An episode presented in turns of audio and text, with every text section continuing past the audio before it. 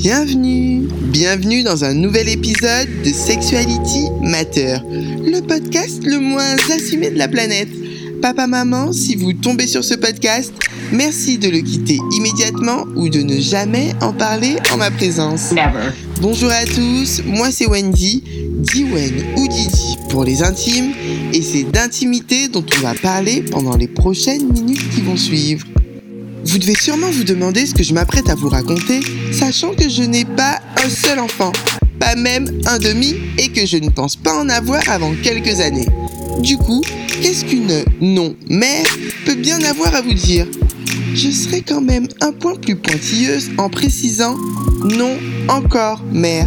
Parce que oui, je fais partie de ces femmes assez tarées pour vouloir donner la vie à un enfant dans un monde où le réchauffement climatique bat son plein, Seriously?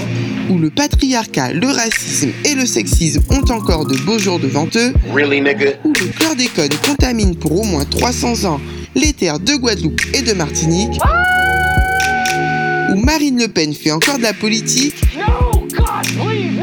Et où certaines personnes osent encore mettre du lait dans leurs céréales. Oui, je sais, ça paraît complètement fou, et pourtant l'un de mes souhaits les plus chers serait de réussir à expulser de mon doux utérus une équipe de foot de filles toutes plus badass les unes que les autres. J'ai beau vous dire à chaque épisode que la communication est la clé en termes de sexualité, il faut quand même avouer que ce n'est pas toujours évident à installer. On ne remerciera d'ailleurs pas l'aide historique des religions. Il y a une différence entre écrire un podcast sur la sodomie, dans sa chambre, seul, enfermé entre quatre murs, et s'asseoir devant un être que l'on a procréé, qui a mis des heures à sortir, dont on ne veut plus se séparer et qu'on chérit comme la prunelle de ses yeux, pour l'entendre nous dire qu'elle a testé un plan à 6 et que c'était génial. Comme dit l'adage, les conseilleurs ne sont pas les payeurs. En pratique, pas si simple. Du coup, même si j'aurais aimé vous parler pendant des heures de ce que j'aurais dit, ou pas, à ma future princesse, je vais plutôt vous parler des conversations que j'aurais aimé avoir avec ma mère et des situations que j'aurais voulu vivre. Et oui, ma mère n'avait pas la chance de connaître les délicieux podcasts Sexuality Matter. Je comprends que ce n'ait pas été si simple. Je n'ai jamais parlé ouvertement de sexualité avec ma mère. Je me souviens que ma première plaquette de pilule, je l'avais dégotée dans un planning familial qu'une copine m'avait conseillé. À l'époque, j'avais un petit copain, depuis quelques mois. Nous ne jouions pas au Monopoly, comme vous pouvez l'imaginer. Et avoir un gamin n'était même pas en option. Un jour, alors que ma mère souhaitait récupérer un document dans la poche de mon sac, elle tombe sur mes pilules. Je n'avais même pas pris la peine de les cacher. Peut-être justement pour que cette situation se produise. Sauf que, contre toute attente, elle s'est mise en colère deux minutes, puis le sujet était clos. Rien, pas de discussion, pas de conversation. Mon éducation sexuelle, je me la suis donc faite toute seule, avec les films porno de M6 le dimanche soir, avec les histoires des copines, les cours d'SVT et les histoires des grandes cousines. Autant vous dire que des choses, j'en apprends encore tous les jours.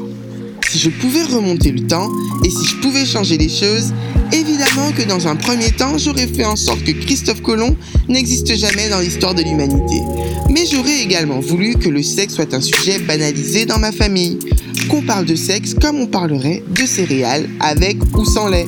J'aurais aimé avoir des moments en tête à tête avec ma mère où elle me parlerait des règles, de l'amour, du sexe, de ce que ça signifie que de devenir une femme, d'être une femme. J'aurais aimé que la crainte, la honte et le jugement ne grouillent pas dans mon estomac à la moindre pensée sexuelle. J'aurais également aimé que mon père se sente concerné par ma sexualité et que ce ne soit pas simplement une affaire de fille. Je sais, avec des si, on referait le monde. Et au fond, si je suis celle que je suis aujourd'hui, c'est aussi parce que j'ai eu les parents que j'ai eus. Au final, nos parents ne sont que des hommes, avec un grand H, avec leurs propres histoires, leur propre parcours et surtout leurs propres bagages. Je n'ai pas encore d'enfants, mais je sais intimement que j'aimerais pouvoir leur offrir ces espaces de discussion. J'aimerais que ma, ou mes, filles sachent que ce qu'elles ont entre les jambes est une force et non un handicap. Qu'il n'y a pas un modèle de féminité, ni un modèle de sexualité, incorrect et invulgaire que l'hétéronormativité est loin d'être une norme et une fin en soi.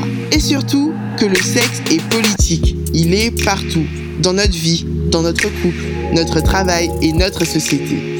Se battre pour l'égalité homme-femme dans le sexe, se battre pour l'émancipation, la libération des femmes par le sexe, c'est offrir aux futures générations des outils de taille, d'épanouissement et d'empowerment. Et vous, vous leur direz quoi à vos enfants sur la sexualité? Je rappelle que ce podcast n'est clairement pas assumé. Toute ressemblance avec des personnes existantes ou ayant existé est purement fortuite. À très vite, cœur cœur love